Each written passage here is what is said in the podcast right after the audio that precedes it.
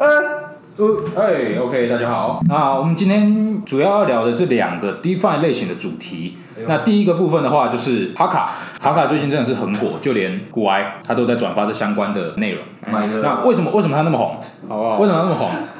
可不先听我讲，为什么他那么红？好，因为他从八月二十五号到今天九月一号，它涨了十二倍，操，从零点零九美元涨到现在一点一。哇靠，我空投领到的一万颗，到现在，诶，从那时候应该是值一千美，到现在已经值快大概七八千了。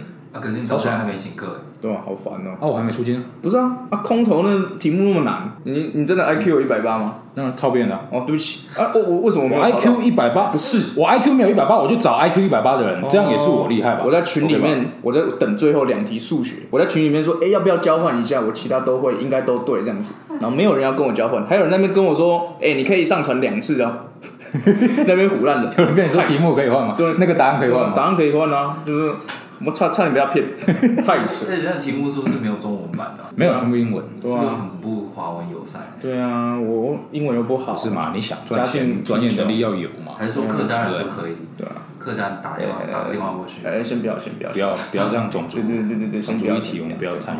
唐山唐山唐山过台湾没好啊有啦半点钱，哦拉过来，拉过来，拉过来好。反正空投的奖励在昨天发放，总共有一百万颗。那如果以现在的价值去算的话，大概是呃八块美金嘛，谢谢学长。八百万八百万爽美金哦，的价值，牛逼啊要吗？但是我觉得比较有趣的是，它发下来之后价格并没有跌。讲到这个，你们知道哈卡的代币要怎么领？嗯，知道？嗯，你以为他会发给你吗去？他那会个自己发给你吗？去没有，我告诉你，他发挥了客家的精神，你还要自己去跟智能合约互动，自己去付那个 gas fee。真的是按我大概付了七七八块美金去领这个一万颗出来，那你要不要领嘛？我领到你了嗯现。在是在抱怨是不是？啊，小你要不要抱怨一领？下啊？不是啊，啊你没有啊，这就是一个幸福的烦恼对啊！啊还是干还是他妈的，我要花我要花七八块美金去领那八七八七千美元出来，哦八七千，八七千呢，还呃是七八千七八千，我要去领那个七八千美元出来，哦，你知道这是幸福的烦恼吗？对啊，还是还是我帮你付两倍的 gas fee，你把那个给我，可以哦，也要嘛？可以耶，对啊，疯了是不是好扯哦，好，那讲到哈卡这个代币，应该是有些人只有听过这个代币，但是不知道这是在做什么的。那我们简单来提一下，哈卡哈卡 Finance 是由台湾的新创团队做做的，歌对，谁？品哥，品哥呃，产品还蛮牛逼的，就是台湾在 DeFi 领域研究得蛮透彻对啊，的在，信义信义店那边 有什么意思？二十四小时什么意思？成品啊，哦，真的，不好笑，对不起哦，继续。以前是在敦南那边，不是，可以不要继续他谈话吗？他在讲这种无聊笑话的时候，我们就忽略。好，谢谢。哦反正哈卡 Finance 它旗下的一个产品叫做 Black Horse Web，那它在九月二号它就要启动流动性挖矿，这个东西其实蛮值得关注的，因为这个可以带动哈卡的买盘。怎么说呢？我大概讲解一下这个流动性挖矿的一个机制大概是怎么样。首先，我们先有一个概念，就是它有两个矿池，一个叫 Pool One，一个叫 Pool Two。在 Pool One，你去提供流动性 USDC 跟 DAI，你就假设你把 USDC 跟 DAI 质押在这个 Pool One 里面。它会给你一个代币叫做 BHS， BHS 对，它会给你 BHS，就类似于 Uniswap 的 LP token，就类似那种东西。哦，那这个质押证明啊，B A，对对，对，就是你提供流动性的证明权益通证权益通证，权益通证，对非常好，非常棒，行，啊，你要是国要产项目，要要不要让我讲？ 对不起，要要不让我讲？要要，反正要还有这个 BHS，那你拿这个 BHS 去质押，你就可以分到哈卡这个代币。哎呦，这是 p o One 挖矿的方式。那第二个方式就是你拿这个 P BHS 去 Balance 上面去提供流动流动性资金池，它那个流动性资金池的组合，其中一个要素就是你必须要里面有包含哈卡跟这个 BHS，然后还有代跟 USDC 四种代币，你要一次要提供这四种代币，你才能获得 Pool Two 的挖矿奖励。那我们不要理解的那么困难，我们就简单来说，你如果要挖 Pool Two，你就会带动哈卡的买盘。OK，所以这就是为什么我刚刚会提到说，它九月二号启动挖矿会带动哈卡的买气上涨。但是这边有一个部分需要注意到的，就是哈卡这个代币跟其他的流动性挖矿项目不太一样，就是因为它是先发币、先交易才开始流动性挖矿。那这会有一个问题，就是说会不会想参加坡兔的人，他们哈卡已经买好了，有可能等到真的开始流动性挖矿的时候，他们就已经不需要再买币对了。啊，接下来就是他们卖币卖币的时候，而且有可能很多人不是用买的，呃呃，先先不要，先不要，有点敏感。哦，有点敏感没错 OK，反正这个部分是它九月二号启动流动性挖矿，我觉得是带动最近价格上涨的其中一个因素。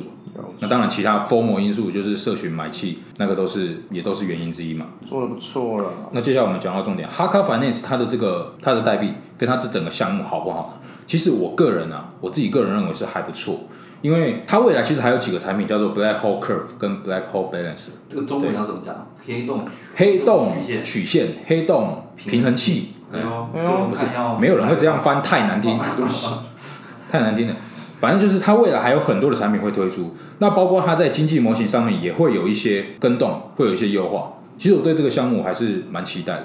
哎呦那除了这个之外，我另外更期待的就是大型交易所上架这个代币，值得关注的啦。我觉得像昨天、今天我们今天录制的时候是九月一号，那昨天八月三十一号的时候，火币它上架了 MTA，、就是另外一个 DeFi 币。那今天九月一号，火币又宣布上上架三个 DeFi 币，嗯，就是你可以发现大型交易所已经开始在关注 DeFi 币，都上了，全都上他们已经关注这个领域，他们会会去上那些呃社群热度高的币种。那你看哈卡，八月二十五号到今天已经翻了十二倍了。我不相信交易所没有注意到这个。在这样的火热的市场上，其实他们去上架这些代币，不一定会需要去跟他收这个上架费，因为交易所愿意主动上架。对啊，对，所以我觉得大所上架这部分会是哈卡下一个值得注意的点。哎呦，可能要看哪一个交易所的那个创办人也是客家人吧？你感觉有一个连锁效应，就是客家财经，然后也是客家的人的那个。哦他搞会上哎就是电视大概一百零六台客家客家经济，哦，客那个客家电视台，哦，真的哎啊那我们讲了那么多哈卡 Finance 的好，那接下来它有没有什么样的隐忧？其实有最大的隐忧是什么？顾问是谁？哎，不要不要不要，先不要先不要，对不起对不起。顾问伊很屌啊，我屌啊伊很牛逼，我领导啊我就只有他。最最牛逼领那导。啊他手上有多少颗？哎，不要不要不要不要不要，不要他会不会砸盘？哎，不要不要不嗯要不要不要不要。好了，言归正传，反正最大的隐忧就是早期投资人团队跟顾问他们手上的代币成本太低了，那低到已经现在的价格已经是他当初成本的好几百倍了。到底啊而且最重要的问题是，这些人他没有透过智能合约去做锁仓，也没有线性线性解锁的机制在。他们都说他们不会到货，说砸，据我所知，部分的投资人跟顾问确实是不会到货，但是我们不能排除其他人会不会，因为没有人去有那个强制力不让他们去卖币嘛。对吧？对啊，那他们总总不可能那么那么多钱，你如果身上有八千多万的一你不会一种想要资产在，花吗你不会想要卖啊掉，你不会想要买一台车吗？他们总有一天会卖掉的。小卖一下，但到时候那到那个到时候会是什么时候？那这搞不就好就是一个明天隐搞忧不好是后天诶，搞不好是下一秒，哎砰！搞不好已经到完了。啊！干，没事没事。OK，反正这部分就是最近比较火热哈卡 Finance 的一些资讯。这几天最红的一个可能是一个叫做 Sushi Swap 的东西，牛逼啊！我跟你讲，这代币会涨到三十。啊才砸 死真的假的？我看到一百，你在你看，你去那个什么，你去那个寿司店，你买一盘，哇一盘寿司啊就是一三十。盘三十啊！就是最近几天好像让 DeFi 社群都非常注意嘛，因为它就是最有名就是所谓的吸血鬼挖矿攻击，它要大家在 Uniswap 上面做质押，然后你会拿到 Uniswap 的那个 LP token 嘛，就是你一种质押证明。那这个质押证明在它的那个区块是多少？一零八五零零零零，我背起来了，就以太坊区块高度的时候呢，把你这个 Uniswap 上面的质押的东西全部转移到 SushiSwap 它自己这个平台上他。真的会转吗？我不知道，啊因为它智能合约还没通过审计。啊他会不会偷走？他会不会把你的 LP 偷走偷走，对啊然后把你直接的直接干走啊资哎产因为苏我拜拜的 LP 本身还蛮大的，所以要投资不太容易。这这部分是可以播的吗？ 好，谢谢。哦、anyway，反正它就是因为这个这个东西，然后就蛮酷的，然后很多人就加入到这里面，而且它现在的那个年化报酬感觉很高。它我记得一开始刚挖一两天的时候，它的那种破万破万就是 Sushi Token 对 ETH 好像有到五千多的年化，可能有人有看到更高年对化，我不知道。现在我看一下，现在还是有快两千亿了，对啊，还行吧。啊，那这样的年化报酬率就是可能对这些农夫、农夫、农妇来说的话是非常、非常、非常吸引人的，然后就进到这里面。我总结一下你的明白，就是它现在就是 Uniswap 是一个平台交易平台，然后他又做了一个叫做 Sushi Swap，基本上就跟 Uniswap 的功能是一模一样的。是的，然后它现在的流动性挖矿机制就是，它先让你，它先去吸，就是你如果在 Uniswap 上面这几个特定的破资金池里面去提供流动性的话，它就给你奖励。嗯它就是一个预热的阶段，哼嗯，让这些流动性资金池的的 LP 之后可以直接转到 Sushi Swap 上，没错就这个意思。没错， OK 把别人的 LP 抽变走成自己对的啊 LP，，很厉害，然后一个人就有很多的 LP。哎没厉错。害，我就只有一个，他很多个，这又可以播吗？不能播。好啊，那我想我想问你们一下，你们觉得就是这样子对 Uniswap 到底有什么好跟不好的地方？什么有什么好处？没有好处啊，干应该还有吧？我就就你看，就是最近这几天那个 Uniswap 的交易量，整个超越了 Coinbase， Daily Volume 对吧、一天什么时候的事？上个月吧。 31号十一号。 Sushi Swap 带给 Uniswap 的好处就是说，因为它现在还没有去转移那个 LP 嘛，所以它的流动性，它吸引到流动性全部都投到这个 Uniswap 上面，然后 Uniswap 甚至一度超越那个 Coinbase 的呃单日交易交易量，所以也有人说，就是说搞不好他到最后，呃，在他要真正转移之前，大家都赚赚到宝，然后曲终人散，他根本就等不到他转移的那一对天，啊，章鱼也等不你到。就像他这几天就是在帮 Uniswap 抬轿，对吧、抬他的 LP。好，那每天一直开那黄腔。反过来的方向来讲，就是 Uniswap 的给 Uniswap 的坏处就是说，它的流动性会怎么被抢走嘛？那他就假设他真的大大举的把他的吸过去，那它就变成一个对呃这些农夫农户来说是更有吸引力的一个 Uniswap 新的版本的 Uniswap。所以就是这这是我们上次为什么说它是也不是我们，就是有一篇文章，它形容这种方式就是叫做吸血鬼挖矿攻击。那为什么不能是水质？也可以是水蛭，但可能就不够帅吧。那水蛭可能要很多只，它会吸吸饱吸干。要吗？哎呦，岔开了，好啦。那讲完 Uniswap 的，呃，这个 Sushi Swap 可能会带给 Uniswap 什么好处跟坏处？那我们再来谈谈看说 Sushi Swap，我们以我们这些散户、农夫、农户，然后来看 Sushi Swap 的话，你们觉得有什么好处跟坏处？你你买了苏洗，又开了苏洗的合约，然后叫你讲说苏洗是什么，你又讲不出来， 对啊，厉害吧？是什么意思？先先上这是车，币圈啊，先上车再研究啊，干什么东西？莫名其没什么妙。正确的，反正数字会跳就啊对了。对啊，他他他给我钱就好了。嗯对啊，哦我要我要做什么研究啊？做研究做完就就那个啦，已经就熊市下车了啊。就熊市。对啊，你做完那个白头发长一根之后，雄狮就来了，哎、太好了，太好了，这样子。所以不用知道它是什么结论。哎呦啊呃，要要吗？我们还是给就是提供给大家一些知识啊。好，你讲。好， 所以 Sushi Swap 对你的好处就是说，干可以赚很多钱，对了。没有啦，苏西帅跑。嗯就是最近有很多食物都可以赚很多钱，对啊，火腿、虾子、番薯。都可以。反正一样嘛，我还是以我是以一个投资取向来讲这件事情啊。啊，数据 Swap 现在它现在对 ETH 的年化也有两千多嘛，然后五妈咪现在有到快三千四，然后我手上还有一些 WiFi 也有到一千八，所以我还是可以利用这些我既有的币来 stake 在 Uniswap 上面，然后再拿到那些 LP 再 stake 在苏西，我可以拿蛮多钱的，所以我觉得。目前来讲，这个是一个好的投资标的，但要提醒一下各位听众朋友，这个合约还没有经过审计，所以是非常危险的。那个，所以我有练过大标识。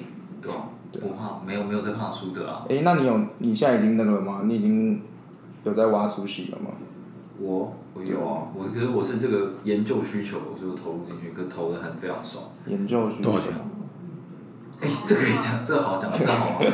我就投一个 ETH 而已啊。你 可以讲说你有五百颗啊，好好好你看你要说 这，世道每个人都在说谎，你对干嘛？啊，嗯，我刚才讲说我我 stake 了七千七千个 E ETH，啊，这段我不会接没。有，我就小投一下有什啊。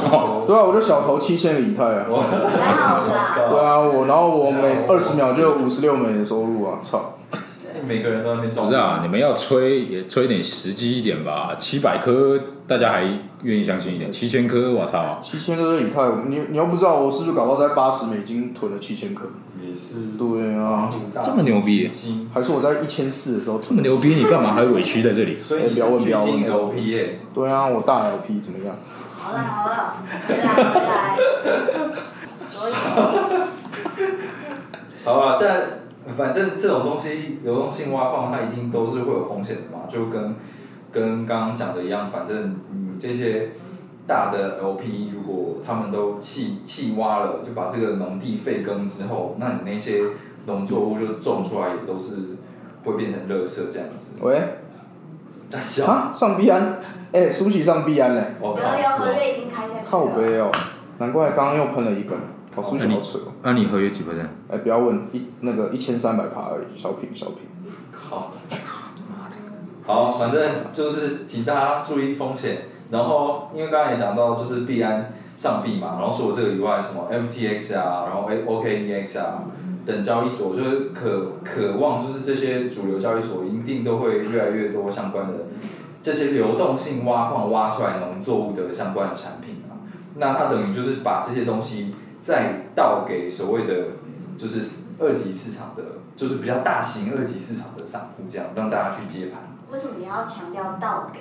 倒给呃不好意思，就是分享给这些二级市场的朋友，让嗯啊他想们要拥有，可以想要想要持有，对你只要不需要真的去做一些农作，你不需要做耕作，你就可以拿到这些农作物，多爽！一起来参与这个生态系。所以交易所就是菜市场的意思。哎、不要问，不要问。哎，对对，但是就是，所以所以当然当然，我会觉得这个这个现象其实蛮有趣的，因为今天也有跟那个 Jeff 讨论过，就是去中心化交易平台的这些这些币，然后因为它爆红，然后中心化交易所就贴过去，然后呃双方就变成一种一种配合，因为中心呃去中心化交易所它可能还是比较小众一点，然后它也需要有人去接这个接这个价格嘛。哦，不好意思，好是说你又被灌下去啊了。哦，嗯呃，就是中心化，呃，就是可以让这个东西变更大众化，落落地应用，大家都有对啊，大家有这个很对棒，大家对一起对，开一起共享，一对起啊一，起买。共襄盛举好不好？啊，那就差差不多就这样。那 gas fee 嘞？为什么 gas fee 最近暴涨？